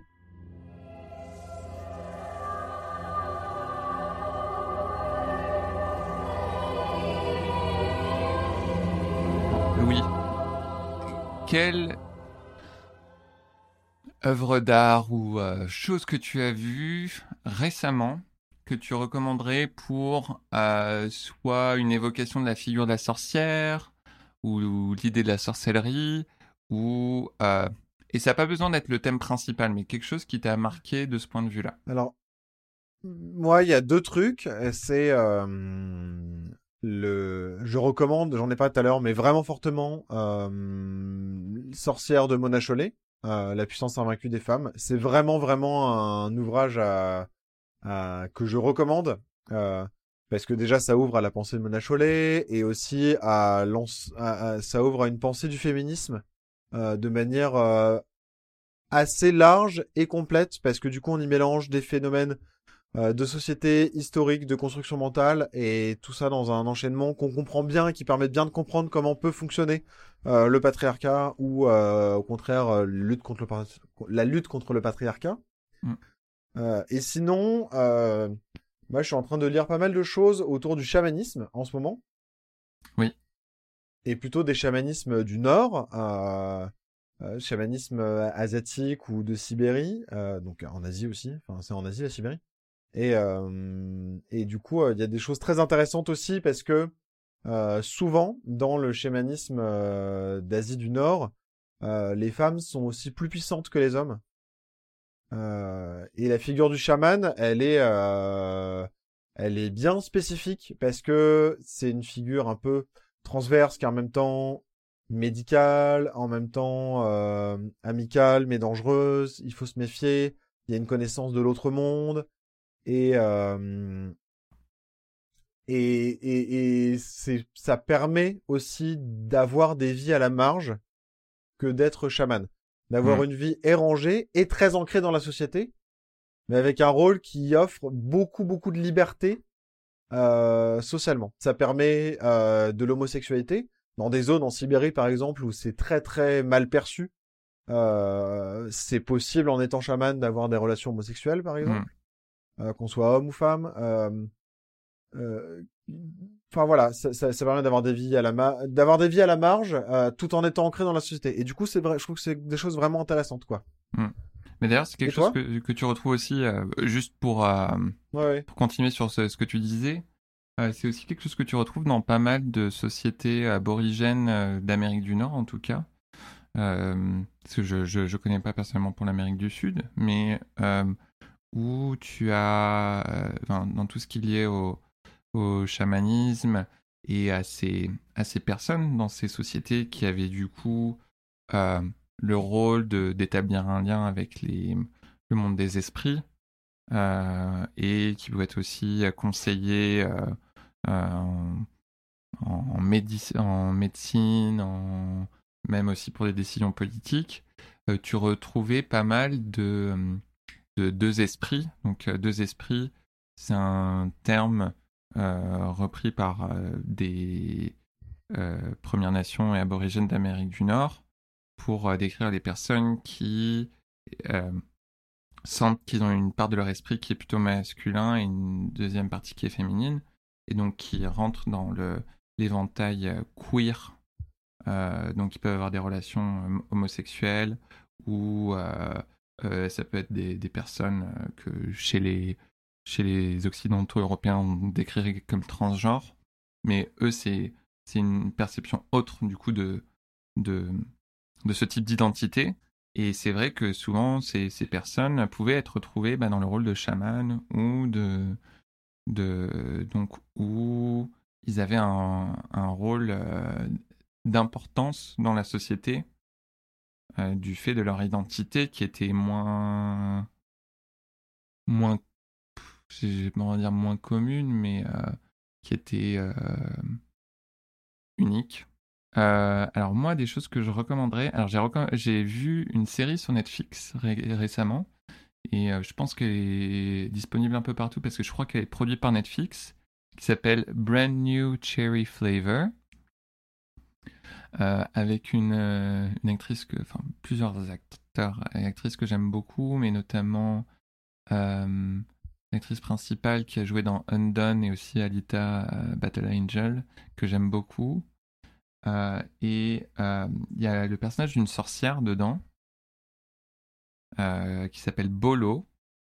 Et c'est un personnage de sorcière que j'avais jamais vu auparavant. Donc il s'inspire plus de traditions sud-américaines, mais qui est euh, donc euh, en tout cas elle, appa- elle apparaît comme une femme, euh, je dirais dans sa fin de cinquantaine, début soixantaine, qui est assez badass, mais en même temps un peu, un peu à la marge. Et bon, tu découvres un peu plus tard qui est pas non plus, qui est plus fluide dans son genre que juste une femme.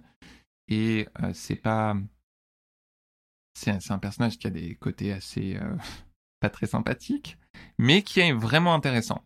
Je trouvais que c'était vraiment un personnage de sorcière comme j'en avais pas vu depuis longtemps euh, ou même pas vu du tout, et j'ai trouvé ça chouette. Bon, j'avais regardé aussi la série Sabrina euh, sur Netflix, qui était pas terrible, euh, mais qui abordait la sorcière d'une façon plus féministe, je trouvais. Surtout vers les dernières saisons où il y a le, côté où elle se, où en gros le, le groupe de sorcières décide de se de se libérer du pouvoir de Satan pour ensuite plus se rattacher à Hécate, qui est une déesse, euh, une divinité plus féminine, et plus, euh, plus se recentrer sur la féminité. euh, et j'ai trouvé ça intéressant, même si la série était pas ouf. J'avais préféré le comic dont c'était inspiré, qui pour le coup verse davantage dans le, dans le satanisme et les trucs sombres, mais qui donnait des trucs vraiment intéressants. C'est juste dommage qu'ils aient. euh, Enfin, parce que le, créateur de la série, c'est aussi le créateur du comics. Et en fait, je pense qu'une fois qu'il s'est lancé dans la série, il a un peu arrêté le comics. Donc, c'est c'est un peu dommage.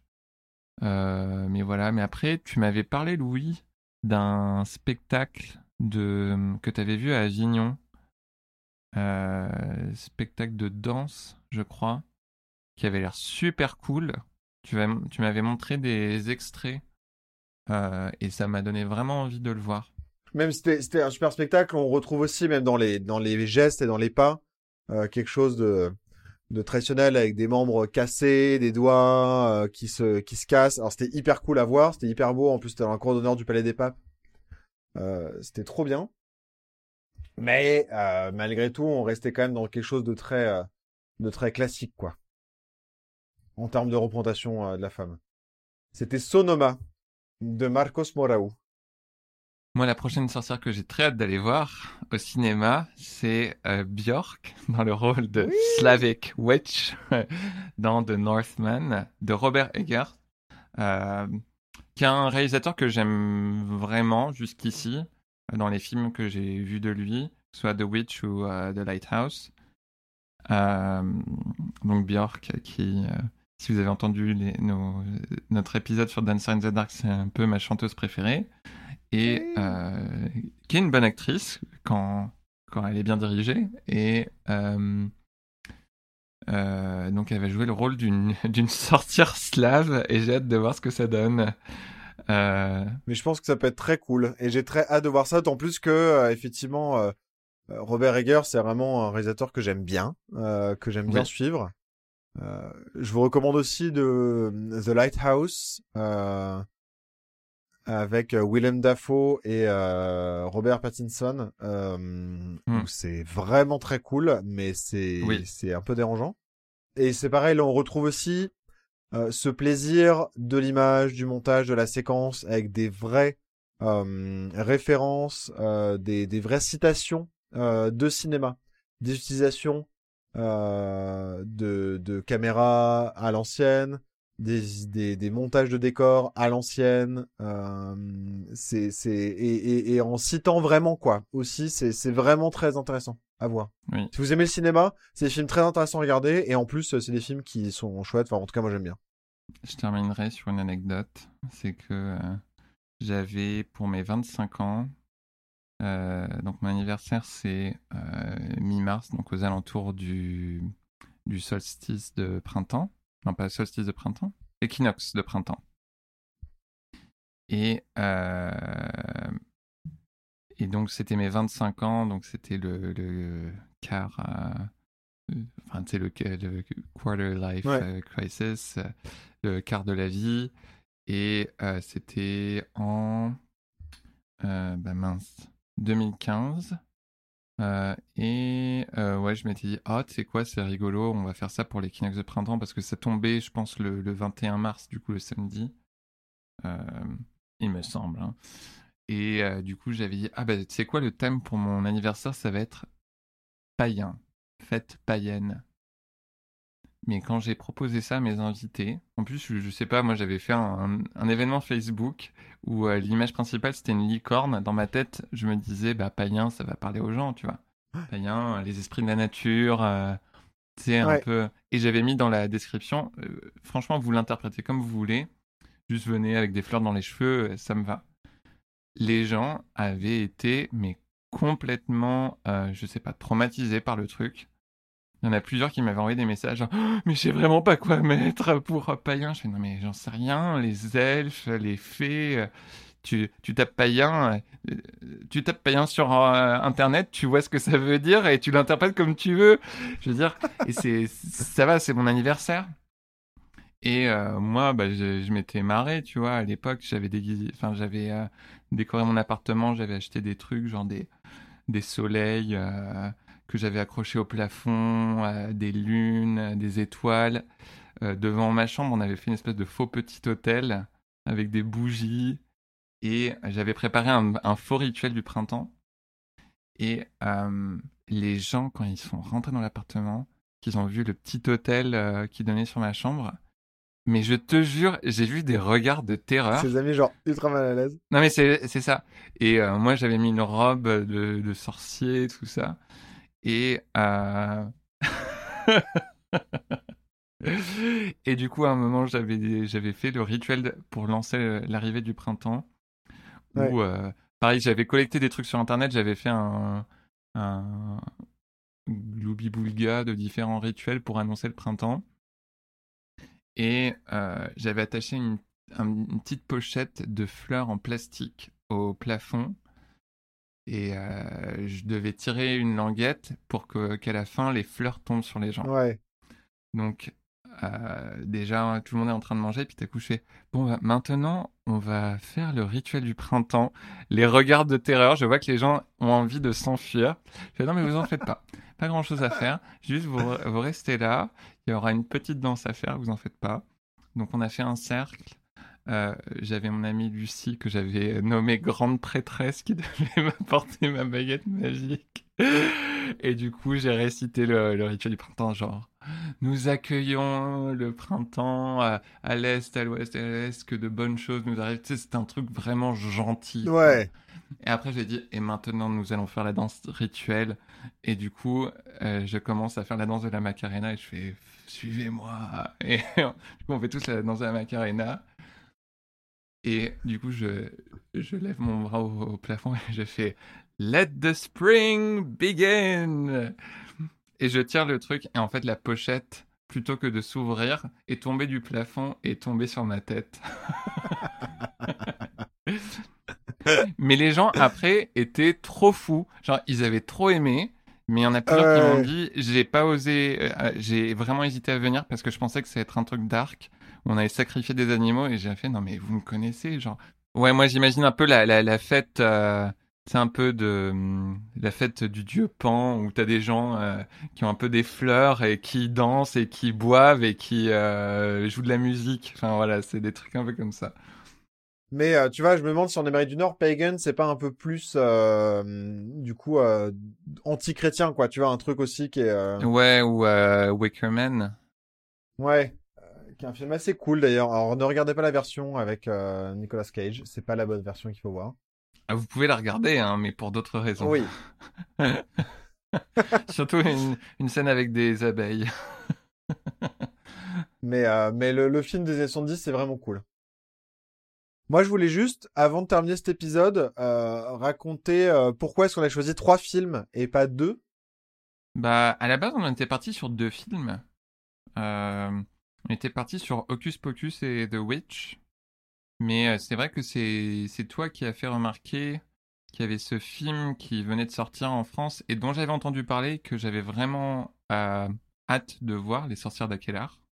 Et, et, et- et en fait, en ayant vu ce film, je me suis dit, c'est vrai que The Witch et euh, Hocus Pocus, ça montre quand même euh, des figures de sorcières qui sont négatives, en tout cas Mm. diaboliques, etc. Et il y avait film qui venait de sortir et je trouvais que ça aurait, on s'est en tout cas, on l'a regardé avant de se décider et de, de décider du coup de l'inclure pour avoir une vision un peu plus large euh, de la sorcière et de pas se cantonner simplement à une vision euh, maléfique et que ça nous permettait aussi à nous d'ouvrir euh, de manière plus globale du coup sur la figure de la sorcière quoi. Ouais. Non, non, et je suis content qu'on l'ait fait parce que c'est. Et je te dis, ça m'a, ça m'a un peu surpris en fait de, de voir qu'on, qu'on parlait un peu de la, de la figure de la sorcière euh, qui était historiquement à peu près au même moment, pas forcément dans la même région du monde, mais euh, tu sais même les les les sorcières d'Hocus Pocus, c'est la fin euh, du XVIIe siècle, donc c'est aussi ce, ce ce même imaginaire. Et comment le du coup cette chasse aux sorcières du Pays Basque a aussi nourri cet imaginaire qui s'est transmis en, Mm, mm, mm. dans le reste de l'Europe et l'Amérique du Nord. Euh, j'ai trouvé ça vraiment intéressant. Et aussi que ça, ça prenne un contre-pied l'image de la sorcière, où autant Hocus Pocus que The Witch, ça part du principe que oui, il y a des sorcières au sens où il y a des euh, êtres Surnaturel, euh, maléfique, qui mettent des, qui font un pacte avec le diable. euh. oui, qui euh, tuent des bébés euh, non baptisés pour se couvrir de leur graisse après l'avoir battu au pilori. Et c'est horrible cette scène. Mais ça m'avait traumatisé quand je l'avais vu. Euh, mais euh, alors qu'à Kellar, ça part vraiment, ça prend le contre-pied, c'est-à-dire non, c'était juste des femmes qui euh, menaient leur vie, pas forcément telle que les hommes l'entendaient, et elles Ouais. ont eu le malheur d'être, euh, de se retrouver au mauvais endroit, au mauvais moment, avec les mauvaises personnes. Et c'est vrai qu'en plus, euh, tu vois, euh, ça, ça narre, ça raconte aussi une histoire du peuple basque, quoi, Oui, qui a été autonome, qui a longtemps refusé de, à jouer de son ingéniosité pour, pour essayer de, de pas s'intégrer au royaume de France ou d'Espagne, de maintenir ses particularités, ses modes de vie spécifiques. Mm. Euh, Ouais. Non, non, c'était euh, c'était vraiment intéressant.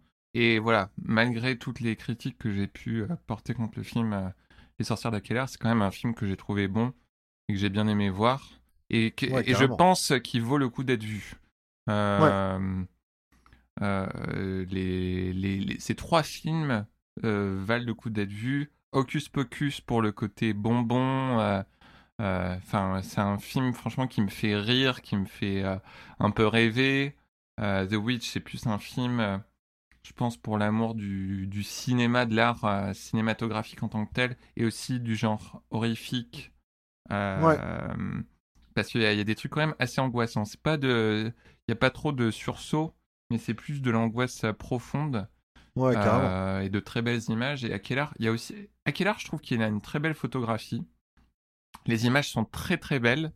Ouais. Euh, mais c'est plus ce côté historique et un peu, euh, euh, voilà, un exercice sur un thème qu'on a vu et revu, euh, mais Ouais. d'une autre façon. Tout à fait. Voilà. Bon, on va pas vous lancer de sortilège, mais on espère que euh, ça vous a intéressé. Et si vous avez des recommandations de films sur des sorcières ou sorciers, d'ailleurs merci, on a déjà reçu certaines, dont Harry Potter, forcément. Euh, nous, ce sont des films qui nous plaisent bien. Oui, partagez-les avec nous, on les regardera avec grand plaisir et peut-être qu'on en reparlera à un autre moment ou un, ou un temps un peu bonus ou je sais pas sur, sur le Facebook ou quoi, mais, euh, mais en tout cas, euh, n'hésitez pas à nous en parler, ouais.